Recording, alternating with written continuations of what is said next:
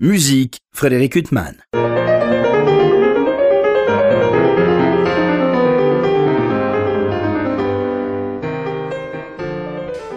Bonjour, j'ai le plaisir de vous retrouver pour un nouvel entretien. Aujourd'hui, j'ai l'immense plaisir de recevoir Ivry Guetlis. Ivry Guetlis, bon. Bonjour. Alors, je sais pas, il y a peut-être des gens qui l'ignorent. Vous êtes violoniste, il me semble.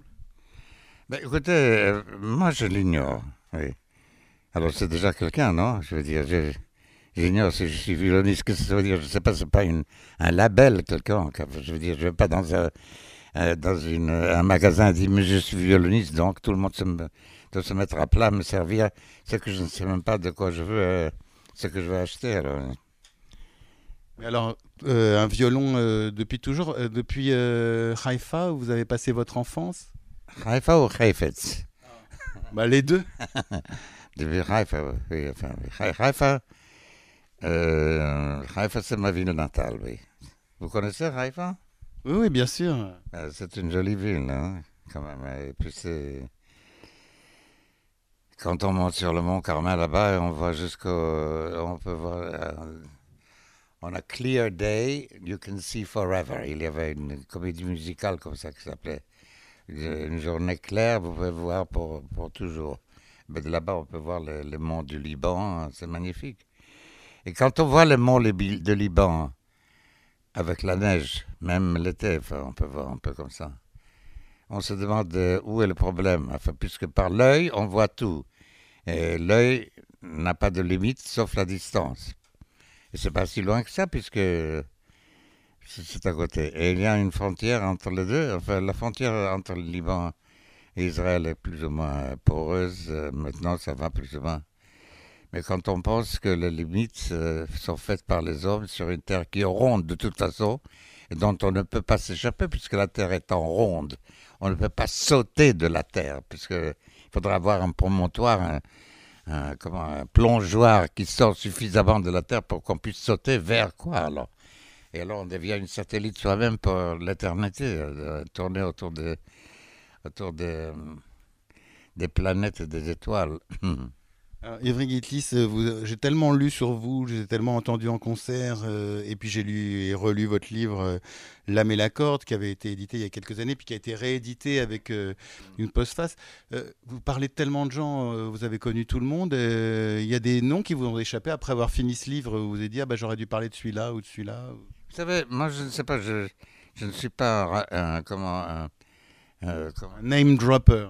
Ah oui, absolument. Je ne suis pas un name dropper, justement, mais je, vous savez, quand on marche dans la rue, on rencontre beaucoup de gens aussi. Alors, euh, mais on ne sait pas, on va pas. Faut-il demander à chaque personne qui êtes-vous, qu'est-ce que vous faites dans la vie? Euh, On ne les voit même presque pas. Les gens qu'on rencontre, on les rencontre on ne les rencontre pas. Oui, c'est comme des ombres qui passent. C'est- le, le- le jeu de l'ombre et de la lumière. Alors, il y a des gens qui illuminent, il y a des gens qui passent euh, euh, comme ça. Ben, j'ai rencontré, oui, évidemment, j'ai rencontré, oui. Euh, j'ai rencontré, oui, j'étais à des concerts, c'est une manière aussi de rencontrer, si vous voulez. J'ai rencontré Kreisler plusieurs fois, mais dans les concerts. Mais, euh, et Kreisler, paraît-il, disait que lorsqu'il sort sur scène, il a l'impression qu'il va à la, vers euh, ses amis. Puis il vient jouer pour dire bonjour à ses amis. Et il jouait comme ça. Euh, vous savez, on parle toujours de rencontres, euh, comme si la rencontre. Vous savez, il serait peut-être pas mal qu'on puisse se rencontrer aussi, soi-même un peu. Peut-être c'est la en vérité, ça devrait être la première rencontre. Above all, to thyself be true. Ça, c'est Shakespeare. Au-dessus de tout, soyez vrai avec vous-même. Vous-même. Euh, comment peut-on rencontrer quelqu'un ou quelques-uns si on n'est pas rencontré déjà avec soi-même Je veux dire, parce qu'il faut bien- pour rencontrer quelqu'un, il faut être quelqu'un. Et pour être quelqu'un, je ne sais pas, ça veut dire quoi être quelqu'un? Ce n'est pas parce qu'on a un nom qu'on a fait quelque chose. Il y a combien de milliards de personnes sur la Terre? 5, 6 milliards à ce moment, ou plus, ou 8 ou 9. Enfin. Euh, Vous Monsieur Gitli, je vous reçois pas parce que vous êtes un nom, je vous reçois parce que vous êtes une figure importante de la musique. euh, et voilà, c'est. euh, et puis le fait est que vous avez. Non, mais je, je suis en face de quelqu'un qui a rencontré euh, Jacques Thibault, Karl Flesch, euh, Chrysler. Enfin, qui. euh, c'est aussi, c'est pas seulement vous en tant que violoniste. vous appartenez. vous êtes né en, en Israël quand ça s'appelait la Palestine. vous êtes venu après à Paris. C'est quand même. même si on considère que tout se vaut et tout le monde se vaut, il y a quand même des choses qui méritent plus d'être racontées. Je ne dis pas que tout le monde se vaut. Oui, on se vaut d'après euh, la Révolution française. euh, on est tous égaux, évidemment, etc. Et on sait très bien que malheureusement, ou heureusement, ou malheureusement, bon, euh, il n'y a pas. D'abord, le mot égalité est déjà une, erreur quelque part. Qu'est-ce que veut dire égalité? Ça ne veut rien dire. Je veux dire, c'est pas parce que chacun de nous a deux narines dans un nez ou, ou 32 dents dans la bouche, euh, s'ils les ont toujours, ou il y a des bons dentistes qui vous font penser qu'ils les ont. Euh, c'est pas, c'est pas ça. L'égalité, c'est l'éga- euh, euh, c'est peut-être aussi, on devrait le dire, l'égalité. C'est pas légal. Et alors, justement, vous parlez de concerts, mais moi, il y a un truc qui m'a toujours frappé, c'est le nombre de concerts où je vous rencontre. Euh, vous on ne voit pas énormément de musiciens qui vont autant que vous au concert. On a l'impression que tout le temps, vous avez une soif d'écouter les autres. Non, je vais pas tout le temps, mais je vais, je vais un peu moins que auparavant, mais, je vais surtout à des concerts. Bon, si c'est un ami ou quelqu'un de particulier que je veux entendre, évidemment. Mais, euh, euh, mais j'aime la musique. euh, et aller à un concert, c'est quand même quelque chose. Évidemment, aujourd'hui, on peut s'asseoir dans, dans sa chambre, ne jamais sortir et écouter la radio euh, ou des disques c'est pas tout à fait la même expérience parce qu'aller à un concert, c'est participer aussi à un concert.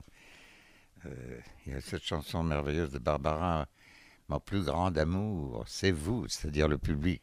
Ben oui, dans un sens, oui, il n'y a pas de concert s'il n'y a pas de public, dans un sens. Ceci dit, de jouer devant une personne ou devant mille personnes, c'est euh, c'est pas cela qui devrait vous faire plus nerveux. C'est pas parce qu'il y aura mille personnes qu'on doit être mille fois plus nerveux que s'il y a une personne. Euh, c'est cette euh, communication, cette espèce de contact, cette espèce de va-et-vient, cette espèce de trait d'union entre celui qui euh, donne ou qui se, s'exprime et celui qui par l'écoute s'exprime aussi. Et que chacun écoutant, enfin 50 personnes écoutant la même œuvre, l'entendra peut-être différemment, comme chacun, enfin 15 interprètes jouant le même concerto, le joueront, s'ils ont la- une personnalité, c'est ce qui était dans le cas jusqu'à maintenant, en tout cas que si 15 violonistes ou pianistes jouent le même concerto, eh bien c'est comme si c'était un autre concerto. Tandis qu'aujourd'hui, il y a une espèce de tendance à euh, léveliser et nivelliser euh, tout, pas seulement dans la musique. Si vous êtes assis devant un café, je sais pas, je ne vais pas faire de la publicité au café de Flore, au café Libre, je sais pas, au restaurant. Mais si vous êtes assis là une après-midi à regarder les, voitures qui passent, elles se ressemblent toutes maintenant. On ne peut plus dire ça c'est une Austin, ça c'est une Ford, ça c'est une Cadi- Cadillac, on peut encore de temps en temps, ou la Rolls Royce, euh, encore. Elle commence elle aussi à un peu changer. Tout se ressemble, tout s'assemble. C'est peut-être des raisons euh, économiques, encore une fois, parce qu'il est plus facile de fabriquer de la même machine euh, toutes les voitures. Enfin bon, c'est ça.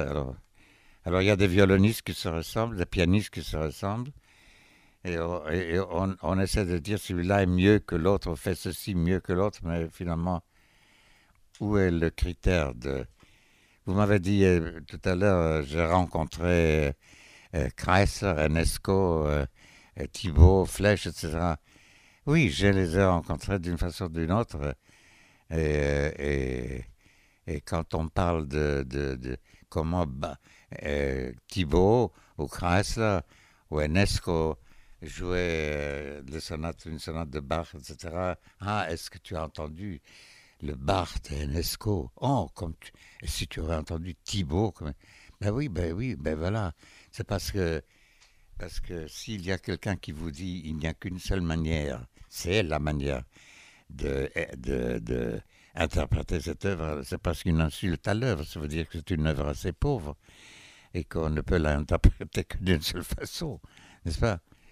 Euh, Une personne qui vous dit je t'aime ou qui te dit je t'aime ou je ne t'aime pas, hein, enfin bon, c'est la pensée qui le fait. Alors, pour en revenir euh, à vous, hein, je suis désolé, on est obligé de parler de vous aussi, Ivry.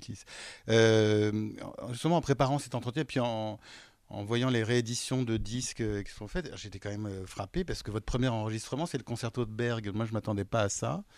C'est-à-dire qu'on est en 54, je crois, et le concerto, il a 20 ans. Donc, c'est quand même comme si aujourd'hui, on enregistrait du, du tilleux quand vous enregistrez ce concerto. Et c'est un des premiers enregistrements de ce concerto. C'était euh, peut-être le premier vraiment en, comment long play. Mais vous m'avez dit c'est mon meilleur.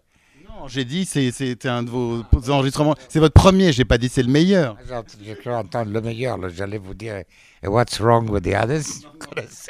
Pas la cravate euh, qu'on offre. mais non, non, c'est le premier. il faut la raconter l'histoire. Bah, allez-y. Ah oui, c'est la cravate de la mère juive. Hein? qui offre deux cravates. Enfin, deux, deux, cravates à son fils, un bleu et un rouge. Et puis un jour, bon, pour lui faire plaisir, il met une cravate. La bleue, par exemple, je sais pas.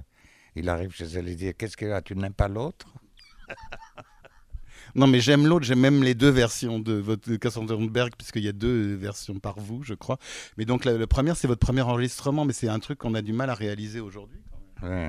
Ben, écoutez, je ne sais pas ça. Je...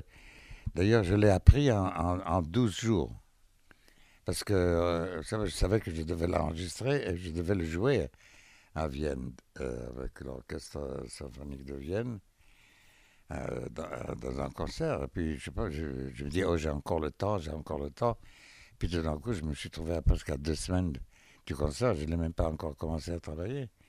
Alors j'ai passé des nuits, des jours, du matin au soir, du soir au matin euh, aux toilettes, au petit déjeuner, euh, à marcher dans la rue avec la partition, prendre l'autobus. Et je l'ai tellement euh, travaillé que c'est devenu comme une partie de, de, de, de, mon être psychosomatique. Enfin, et d'ailleurs, c'est un concerto. C'est un concerto, vous voyez, je, vous, vous faites de la peine de voir que vous... Non, non, je suis très bien assis, vous inquiétez. Hein? Le, oui. Parce que euh, c'est c'est toute l'histoire de la musique dans un sens. Qu'est-ce que c'est vraiment euh, Qu'est-ce qu'est la musique? Pourquoi? Je me demande quelquefois pourquoi il y a la musique, que, pourquoi il y a les arts. De, parce que c'est peut-être le seul instrument, c'est le seul euh, pont, le seul euh, non existant, quelque chose qui n'est qui, qui pas saisissable par moyen physique, enfin, on ne peut pas le tenir par la main ou par... C'est une chose euh, qui vous entoure, qui passe à travers vous, qui, qui s'exprime, même si vous ne le savez pas. Pour moi, le premier, la première musique, c'est le premier cri d'un enfant sortant du ventre de sa mère. Enfin, je veux dire, c'est déjà la musique, c'est la musique. Ah, je ne sais pas, euh, quelquefois, euh, mais pourquoi existe-t-elle? Qu'est-ce qu'elle fait dans notre vie? Pourquoi Quel est le besoin Quelle est la nécessité qui l'a fait créer pour que nous serions là à la, à la percevoir, sinon pas à la, la, percevoir et qu'elle est là. et puis, euh, je dois dire, chez les Juifs, c'est particulièrement même. c'est frappant parce que nos prières se font vraiment la plupart du temps en chantant, vraiment. On chante, il y a des chazans, des, les, les, cantors. Euh, je ne sais pas dans quelle autre région il y a tellement, euh, ça, tellement euh, perceptible, tellement présent dans, dans le, le, tout le on dit méandre, qu'est-ce que c'est le mot méandre? Ça veut dire quoi exactement? Toutes les oscillations en fait de la prière. Oui, c'est dans toutes les. On, on, chante, on chante la musique. Euh, dans les écoles en Israël, les, enfants commencent à chanter. Je ne sais pas comment ça. Dans, je n'ai pas été dans d'autres écoles. Enfin, j'étais pas beaucoup à l'école en Israël non plus. Mais euh, à quel point euh, la musique fait partie vraiment du, de l'existence dès le plus bas âge. Vos mères qui vous, qui vous chantent euh, des berceuses pour vous faire dormir, enfin, pour, euh, pour vous réveiller, finalement. Puis le chant aussi qui vous mène à la mort euh, lorsqu'il y a des guerres.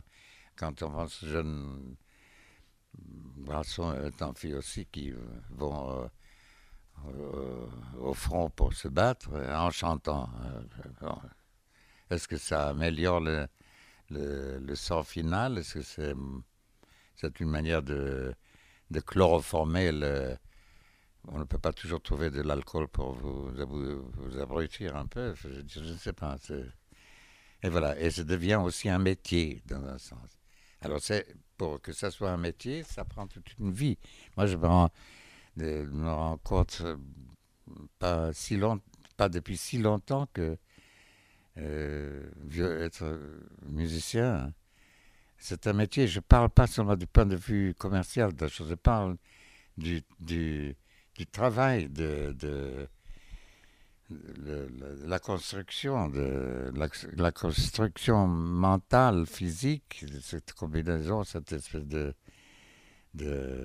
l'union schizophrénique de tous les, toutes les parts, euh, en les mettant en une image palpable et, présentable et acceptable et, passable.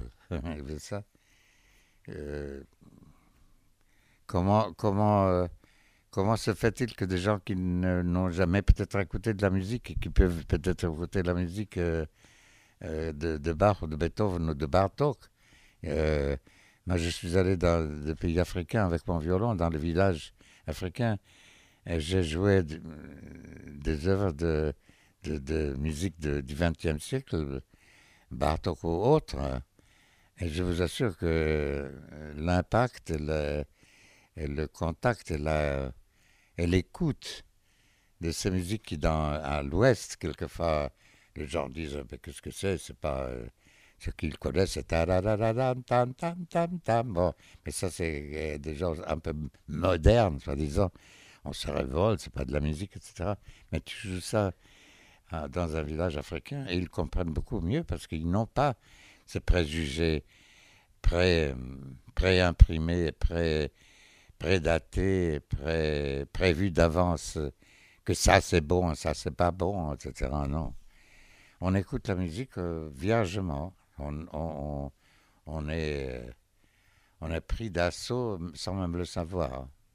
Vous parlez de musique en Afrique. Dans votre livre, d'ailleurs, vous l'évoquez, euh, en lame et la corde. Vous évoquez aussi des concerts que vous avez donnés euh, où on ne peut pas dire que vous étiez euh, totalement investi dans ce que vous faisiez. Vous le dites vous-même, il y a des concerts que vous avez donnés comme ça et la musique, elle a surgi à un moment inattendu, mais elle n'était pas toujours là. Non, non, mais ça, c'est arrivé. Moi, je me rappelle justement en Afrique, c'était un cas, c'était en Afrique du Sud. Alors, ce matin-là, j'étais avec mon pianiste à Cape Town. Et le soir, on avait un, concert à l'autre bout de l'Afrique euh, euh, du Sud. Enfin bon, c'est quand même assez grand. Et on est arrivé, j'ai dit, avant de monter sur scène, j'ai dit mon pianiste, I feel a, concert like a hole in my head. Je me sens pour un concert comme si j'avais un trou dans la tête. On n'était pas, pas du tout euh, en état, fatigué, tata. Et puis bon, et puis on sort sur scène, et puis les gens qui étaient là étaient tous très bien habillés, les hommes, les femmes. Je disais que, mais ils étaient assis comme des statuettes. Euh, je disais que la, seule chose qui manquait pour les hommes, c'est d'avoir un, journal pour, qu'ils puissent au moins lire quelque chose pour ne pas être trop, ne pas trop s'ennuyer. Et je joue comme ça, un peu mm, automatiquement. Bon, la, machine marche même. Et puis, euh, voilà, puis le public. Euh, alors à un moment, pendant que je jouais comme ça, puis tout d'un coup, il y avait un petit accident comme ça. Mes doigts se sont un peu. Je jouais, c'était premier concerto de Paganini que je jouais avec piano. un passage de tierce, comme ça, mes doigts se sont entremêlés, puis ça m'a donné un espèce de choc. Ça m'a réveillé. Je me suis dit, Ivry, écoute, je sais pas, qu'est-ce que tu fais là le public semble s'ennuyer, tu te sembles t'emmerder toi-même. au moins que quelqu'un s'amuse. Et j'ai commencé à m'amuser, évidemment. À m'amuser dans le sens que, bon, c'était Paganini, c'était comme opéra italien. J'aurais peut-être pas fait ça avec une sonate de Bach, mais mais là, je commençais à prendre mon temps, à déclamer la musique un peu comme si. Et il se m'a passé un miracle. Tout d'un coup, ce public-là, c'est comme dans une. Je ne me rappelle pas si c'est dans le livre de Samuel, dans la Bible. Je ne sais pas, il y a un passage quelque part qui parle des de, morts qui se sont réveillés et commencé à marcher. Euh, là, vous me cueillez à froid. Je, je vous avoue que je n'ai pas la réponse. Quelqu'un qui va l'entendre va le dire. Et, et ce public qui, qui était. Euh, et moi-même, et c'est devenu un des meilleurs publics que j'avais vu, que j'avais eu.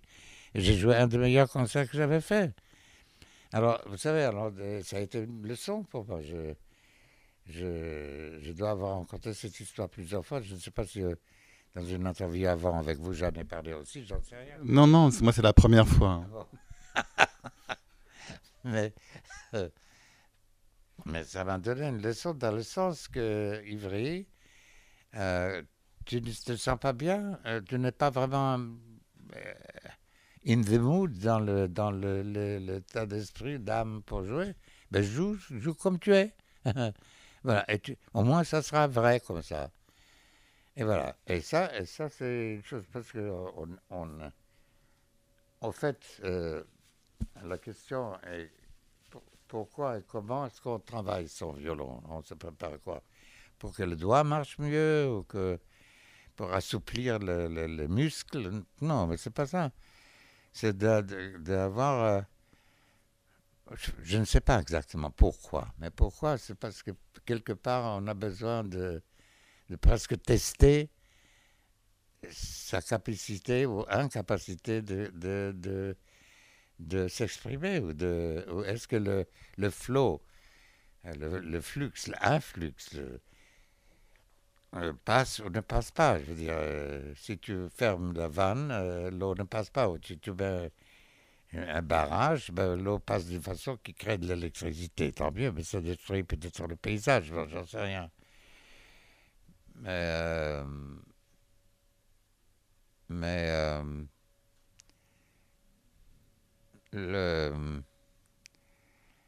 C'est un métier bizarre quand même, de toute façon. Je, pars en, vous parlant, je vois qu'il y a là un disque où je tiens mon violon et, un violon comme ça. Quelquefois, je, prends mon violon et je le regarde. Alors, euh, je le regarde. Bon, il est pas mal mon violon, mais, un violon, rien que la forme d'un violon, est quelque chose de complètement crazy. C'est complètement euh, fou. Je ne sais pas qui, ce qui a eu cette espèce de idée. Et puis ça n'a pas évolué vraiment, au contraire. Je veux dire, quand on pense que si on regarde les voitures du début du XXe siècle, ah, aux voitures de maintenant, euh, euh, il n'y a pas de rapport. Il y a eu des progrès. Et on a fait beaucoup de progrès euh, scientifiquement, parce qu'aujourd'hui, n'est-ce pas, on n'a pas besoin d'avoir une cartouche par, par, personne pour le tuer une petite cartouche un peu plus grande que peut-être toute petite peut tuer déjà 1000 personnes. Et 2000 ou 100 000 personnes, c'est un grand progrès. On a fait des progrès. God forbid. Bon, mais, mais le violon, tel qu'il est aujourd'hui, ça fait au moins 5 siècles presque que c'est la même chose. Il y a eu de petites choses qui. Euh, mais, euh, mais aujourd'hui, on est en train de, de copier Stradivarius qui, qui est mort depuis 300 ans. Pas? Et on a, donc, il y a des choses qu'on peut atteindre. On a, on a atteint le, la perfection. Je dis généralement que la perfection, c'est la mort, en vérité. Mais là, non, c'est l'ouverture. Mais c'est quand même bizarre. Et on n'a pas fait. On n'a pas. Euh, peut-être dans un siècle ou deux ou trois, on trouvera d'autres instruments, j'en sais rien, qu'il faudra quand même adapter à, à, pouvoir jouer du Beethoven et de Bartok, qui sera déjà un classique à ce moment-là. Mais il y a quelque chose dans, dans cet instrument, rien qu'à le regarder, je le regarde, c'est beau à voir. C'est un, c'est un puzzle, c'est un, c'est une question, c'est une, euh, je sais pas, avec ses contours, etc. ce côté presque corporel, comme si c'était une statue, mais ce n'est pas une statue. Et comment y aller? C'est extraordinaire. Et tout ça attaché avec quatre cordes, on dit. Euh, et puis euh, on met dessus un, morceau de bois qui est, où il y a une mèche qui, qui est la queue de cheval. Enfin, c'est complètement. Euh, et en plus, ça fait de la musique. Ça, ça fait de la musique, s'il y a les musiciens qui est derrière, évidemment. Ivry Gitlis, dans votre livre, je vais vous parler de l'artiste justement. Vous dites, j'ai déjà dit qu'un artiste pour moi c'est quelqu'un qui marche avec une désinvolture royale sur une corde raide, les yeux bandés dans le noir et qui ne tombera pas. Maria Callas était ainsi. Donc pour vous c'est vraiment euh, ça quoi, c'est le fil du rasoir en permanence. C'est le fil du rasoir dans un sens, oui. Mais euh, par exemple, euh, ces derniers jours, j'ai trouvé un peu mal à me raser parce que je n'ai pas trouvé de, de nouveaux fils de rasoir. Alors, euh, c'est pas une fois qu'on se rase avec. Euh, est-ce que c'est encore bon pour raser? Euh, C'est très rasoir, ça. Non, non, mais en tout cas, le violon, ça sert pas à ça. Ivry Guitly, je vous propose qu'on fasse une pause. On, va se retrouver pour un autre entretien. En tout cas, merci pour cette première partie d'entretien. Merci. Bonjour, j'ai le plaisir de vous retrouver pour la deuxième partie de l'entretien euh, entamé avec euh, Ivry Gitlis. Donc, euh, Ivry Gitlis, on a déjà parlé de, beaucoup de choses et puis de, du violon, cet instrument assez étrange. Vous auriez pu jouer d'un autre instrument? Ah ben, J'aurais pu, oui. Non, mais je veux dire avec un tel amour. Avec une telle haine. L'amour et la haine. Ça, ça va très bien ensemble. La haine parce que c'est un instrument tellement difficile non, mais la haine est un sentiment. L'amour est un sentiment.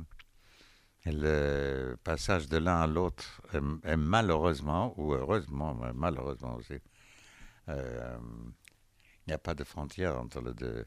Comment peut-on comprendre que des gens qui s'aiment peuvent devenir tellement euh, euh, ennemis que, que, la mort qui peut, peut, les séparer aussi? Enfin, je dire. Et, je pense que la musique, euh, elle est l'expression des deux.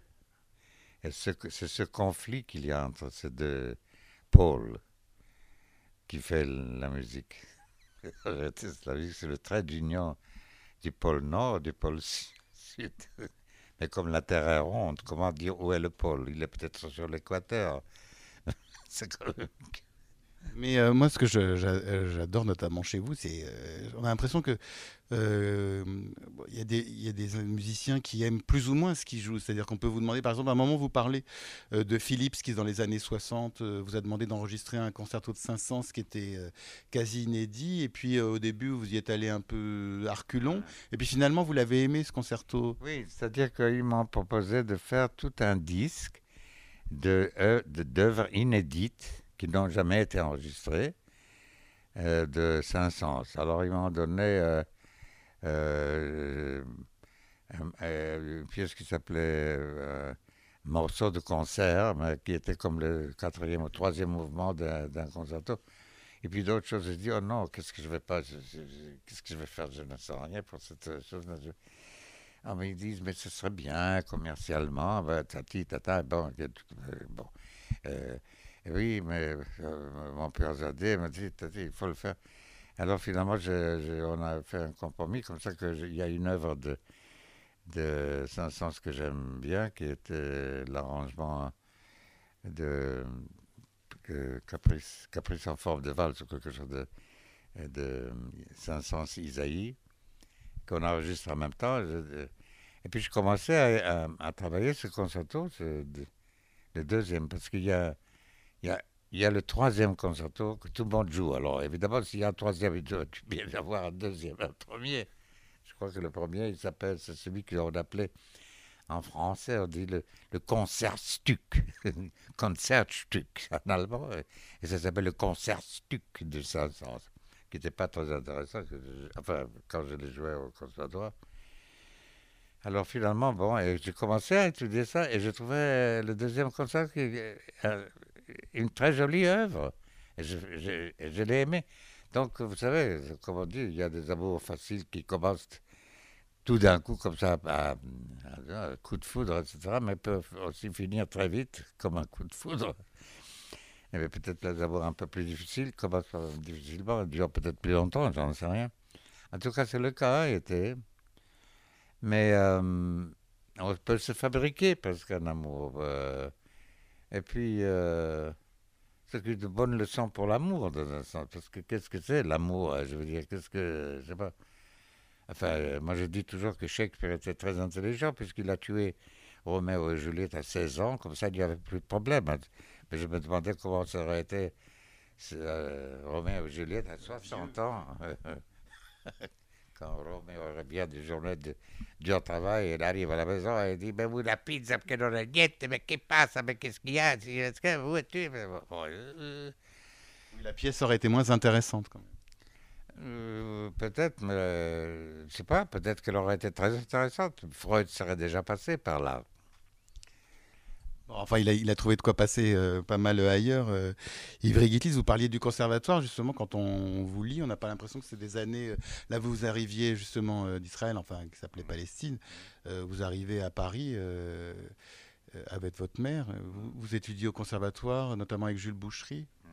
Mmh. c'est pas des années qui ont l'air tellement heureuses bah, C'est-à-dire que j'étais le plus jeune de la classe, j'avais 12 ans, 13 ans, tandis que les garçons, les autres garçons qui avaient, enfin garçons et filles, bon, qui, étaient, euh, qui avaient 20 ans, qui avaient leurs histoires à se raconter, que quand j'étais écouté, c'est pas pour toi, bon, bon, alors j'étais un peu isolé, mais on m'aimait bien, j'étais le cadet.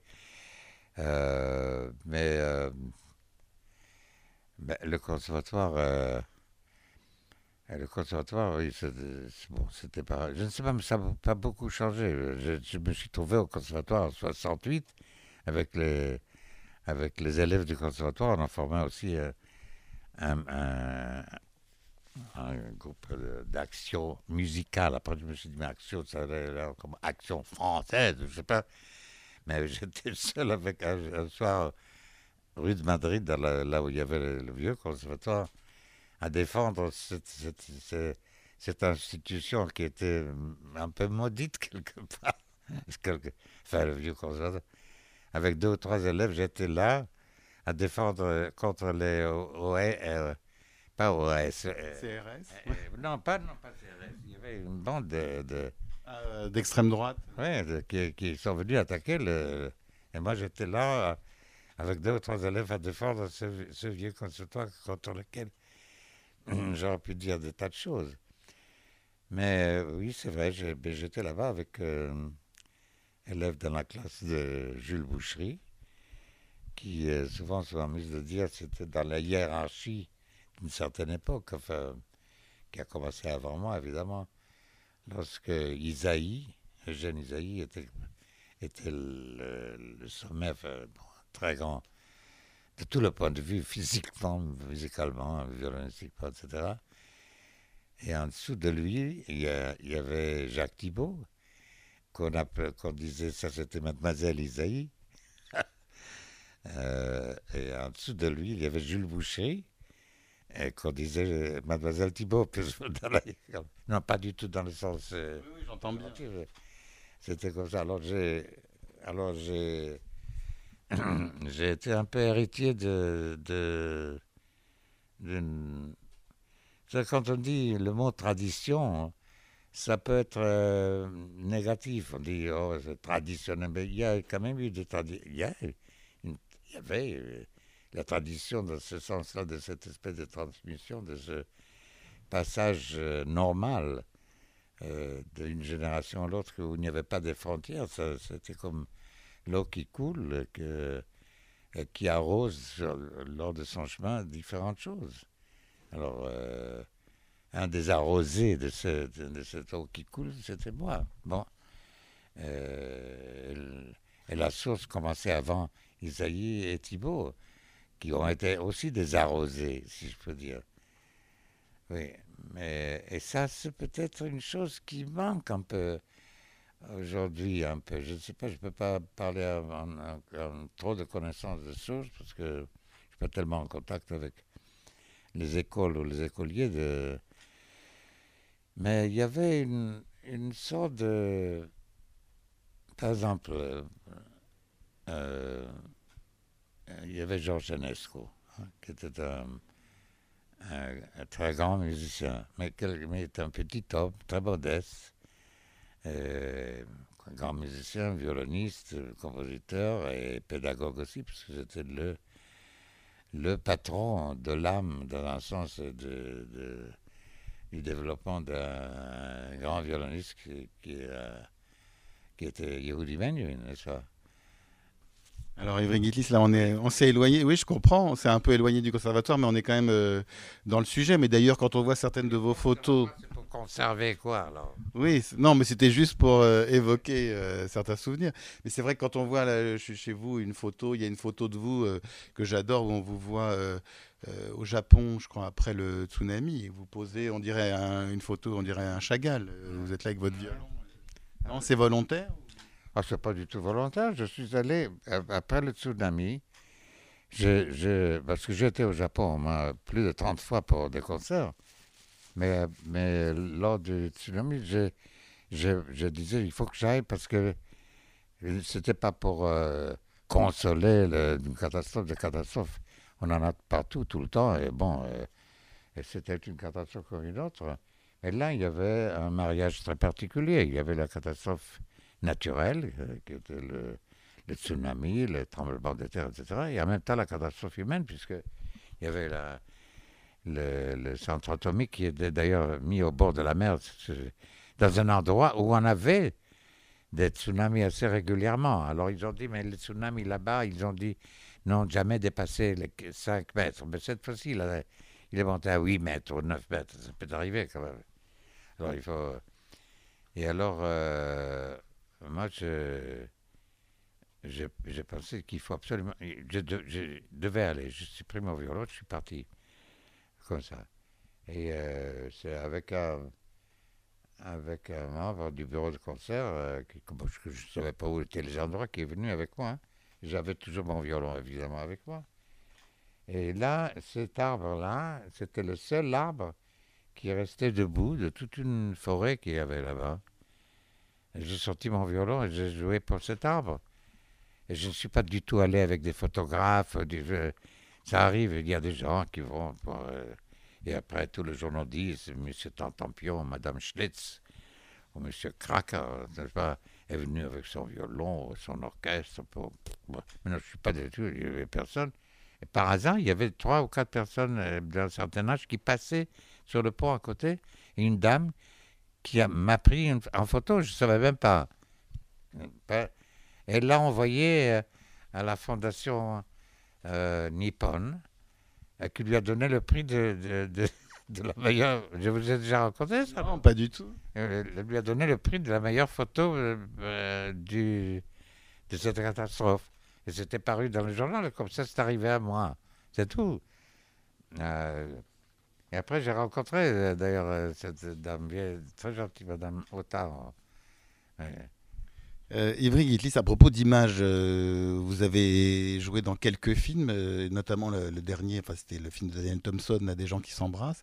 vous racontez d'ailleurs des blagues. et il y a un film quand même, que, si ça vous en dit pas, que j'aimerais évoquer avec vous, parce que c'est un grand metteur en scène disparu, c'est Adèle H. Quand j'étais allé voir Adèle H, le film de Truffaut avec Adjani, euh, moi, je ne savais pas que vous jouiez dedans. Je l'avais vu à sa sortie. Et puis, on vous voit dans un rôle euh, de magicien. Euh, vous pouvez raconter comment ça s'est produit Ça, ben, s'est produit que j'ai rencontré, je ne me rappelle pas dans quelles circonstances, François Truffaut, qui était un homme absolument adorable, charmant sympathique, intelligent, tout. et, je sais pas, il m'a demandé si ça je... Et voilà, je dis oui. Mais j'ai participé à d'autres films. Oui, bien sûr. Oui. Et euh, moi, je pense si j'avais un, pouvoir quelconque dans l'éducation en général, je ferais que tout le monde puisse faire une expérience comme ça parce que c'est une forme de compréhension de la vie. Euh, c'est comme euh, regarder peut-être à travers un miroir ou à travers un prisme quelconque qui vous fait vous voir dans un sens autrement que, que de l'être dans un sens. C'est-à-dire voir de, vous voir vous-même avec des yeux qui, qui sortent de votre orbite, qui vous regardent, qui vous montrent, qui vous font connaître euh, quelque chose de vous ou vous-même que vous ne pouvez pas nécessairement voir ou sentir ou comprendre vous-même. Alors c'est une chose très éducative. Comment c'est arrivé? Voilà, ben, il m'a pris et puis, euh, et puis euh, il m'a donné le script. J'étais d'ailleurs, j'ai dû aller en Israël pour des concerts et j'avais le script avec moi, je l'ai lu et je l'ai interprété à ma façon. J'ai vu le personnage que j'ai vu et je lui ai dit voilà ce que je, ce que je ressens, quelle sorte de personnage est la personne que je dois euh, personnifier. Il a dit c'est tout à fait très bien, absolument ok comme ça. Et c'est finalement, dans un sens, euh, moi qui m'ai mis en scène, et c'était ça son, son charme et son génie dans un sens de metteur en scène, c'est que il Sentez de vous ce que vous sentez. Et euh, c'est ainsi que ça devrait être finalement, parce que si, dans la même dans la musique, si moi je joue d'une façon et un autre joue de la même, de la même façon que moi, pourquoi aller l'écouter plus que moi ou vice-versa? Mais si moi je le joue d'une façon et qu'un autre joue la même œuvre, parce qu'il a vu dans cela autre chose, c'est ça qui est intéressant, c'est ça qui fait la richesse. Alors voilà, on s'est très bien entendu. Il était absolument euh, charmant, sympathique. Et puis euh, Isabelle Adjani aussi. Très, euh, c'est vrai, on parle toujours des stars, mais bon, ils sont des stars. Mais ce sont des gens assez directs, simples. Alors justement, pour évoquer une autre star dont vous êtes très proche, que vous évoquez aussi, et puis avec laquelle vous avez beaucoup joué, vous jouez, c'est Martha Argerich. On ne peut pas ne pas en parler quand même, Ivry je n'ai pas envie de ne pas en parler. Non, mais je veux pas non plus tomber dans les travers de vous faire parler de choses que vous avez déjà mille fois évoquées. Mais vous savez, moi non plus, je n'ai pas du tout envie de, comment on dit, drop names, ça fait laisser tomber des noms. Oui, j'ai rencontré tout. Oui, mais ça, c'est quelqu'un d'important aussi. Euh, Martha, est une, une, de mes plus proches amies. C'est quelqu'un que euh, j'aime euh, vraiment en fait, je veux dire, je ne sais pas, la vie ne serait pas la même s'il n'y avait pas Martha, ou une Martha, il faudrait l'inventer. Et euh, nous avons une sorte de. une amitié que. C'est plus qu'une amitié. vous savez, l'amour n'est pas nécessairement une chose euh, physique, c'est pas du tout. Euh, pas, mais mais c'est une, une nécessité d'existence. De, de, on n'a pas besoin de parler tellement. Je veux il y a des gens avec lesquels. Martha est une. Euh, je la connais depuis 40 ans, euh, au moins. Je veux dire, c'est quelqu'un de. de c'est quelqu'un qui ne se connaît pas lui-même. Donc c'est quelqu'un. Voilà. C'est, pas une personne fabriquée. C'est pas quelqu'un qui est quelqu'un parce que c'était son métier de devenir quelqu'un. Mais non, on est quelqu'un, on ne l'est pas, je veux dire. C'est une, euh, que une pianiste merveilleuse, c'est une personne, euh, c'est une personne de nature. c'est étonnant parce que vous avez enregistré quand même avec elle euh, la sonate de Franck et la sonate de Debussy. Elle, on la, la connaît pas trop dans ce répertoire justement c'est étonnant qu'elle ait abordé, parce qu'on la connaît en matière de répertoire français, on la connaît dans Ravel, on la connaît pas tellement chez d'autres compositeurs. Et ça s'est passé comment? On a aussi enregistré la sonate à Kreutz. Oui, mais ça c'est un répertoire dans lequel euh, vous étiez l'un comme l'autre plus attendu peut-être. Debussy et Franck. Mais vous savez, euh, je vais vous dire une chose. il y avait, hum, comment ça s'appelle le grand, grand pianiste allemand euh, euh, qui a été un des plus grands interprètes justement de Debussy et Ravel, etc. Gize King Gize King, oui. Alors, euh, c'est pas... Oui, oui, mais je parle pas du fait de pouvoir jouer ces, musiciens, mais Martha Argerich, on la connaît moins dans ce répertoire. Oh bah, elle joue sûrement de, de, Debussy et Ravel des heures de piano, etc. Mais, mais vous savez, ben, vous touchez quelque chose d'important dans un sens. On dit euh, il y a des interprètes qui sont bien dans ça, mais pas dans ça. Je pense que quelqu'un qui est un musicien vraiment et qui est en même temps un bon instrumentiste, donc qui a les capacités physiques de transmettre ce qui, est, qui de, l'esprit, quoi qu'il joue, c'est toujours intéressant. Alors, il y, il y, aura des gens qui vont dire Ah ben, son bar, c'est pas du bar. Mais qu'est-ce que je veux dire? Est-ce qu'on sait vraiment Il y a quelqu'un qui peut dire vraiment comment il faut jouer bar Parce qu'il a entendu euh, Bach euh, lui dire ça. Il y a une blague euh, connue comme ça que une anecdote, elle, pourrait être vraie, que ça soit avec Jacques Thibault ou, ou Isaïe, vous savez, quelqu'un qui vient derrière la scène lui dit Maître, vous savez, je vous admire, pour moi, vous êtes euh, bon Dieu, etc. Mais pourquoi vous jouez la sonate à croce à, moins de 27 minutes? Alors le maître dit Merci, vous, c'est très intéressant ce que vous dites là, etc. Et à un moment, il lui dit Dites-moi, c'est Beethoven qui vous a dit. Alors il dit Non, vous voulez rigoler. dans ce cas-là, vous savez, pour vous savez, si vous prenez cette porte ici, vous l'ouvrez, il y a un long corridor, vous allez jusqu'à la fin du corridor, là, il y a une porte encore, vous la porte, vous êtes dans la rue. bon, qu'est-ce que... Euh, bon, euh, qu'est-ce que ça veut dire? Il y, a, il y a vraiment des gens qui euh, savent, on dit, une manière. il n'y a pas, il n'y a pas une manière de jouer Beethoven. C'est une insulte. Beethoven, c'est le, le Bach non plus. Alors évidemment, je ne vais pas jouer Bach comme si c'était un foxtrot. C'est normal, ou alors je suis idiot complètement. Ceci dit, on dit que Bach est très, très près du jazz.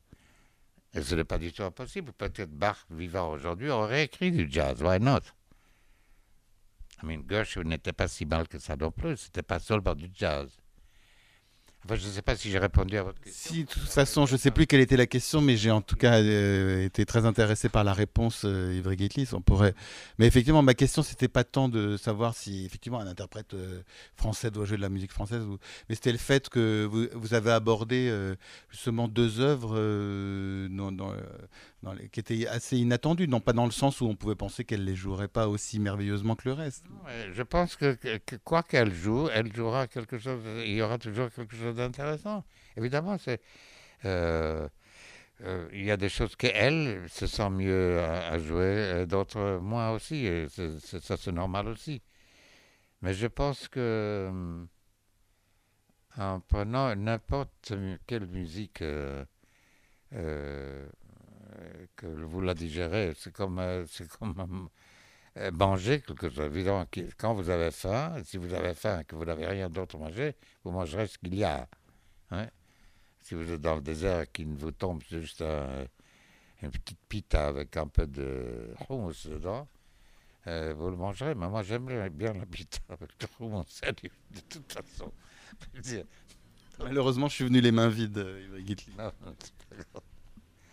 mais euh, enfin, nous voilà quasiment au terme euh, de cet entretien. On pourrait continuer comme ça euh, pendant des heures. Et puis, alors, je suis venu avec un certain nombre de disques justement que vous avez interprétés. Il y a le concerto de Berg, il y a le concerto de Brahms pour violoncelle et violon. Il y a des tas d'œuvres, Chrysler et autres, qui a l'air d'être un répertoire. Vous dites d'ailleurs, en parlant de ces pièces de virtuosité, Sarrazat, Chrysler, que parfois c'est plus dur à interpréter qu'une sonate de Beethoven, parce qu'une sonate de Beethoven, vous avez une structure très forte avec le pianiste. Alors que là, dans ces œuvres, euh, justement, où c'est le charme euh, euh, qu'on attend, c'est presque plus difficile. On ne peut pas jouer du Kreis comme si c'était du bar. Mais c'est encore plus dur parfois, vous dites. Mais c'est pas une question plus dur, ça, parce que dans un sens, ça vous laisse la liberté plus totale de, de vous exprimer. Donc, donc votre euh, peut-être vraie personnalité, I mean, de, certaines parties de votre de, de ce qui se cache peut-être chez vous euh, normalement euh,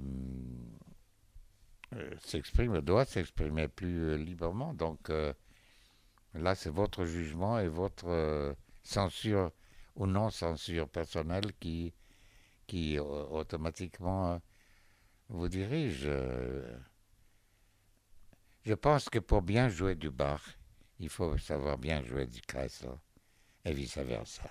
Voilà.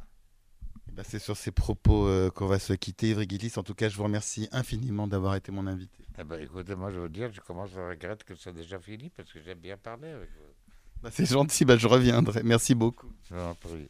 Et shalom, le.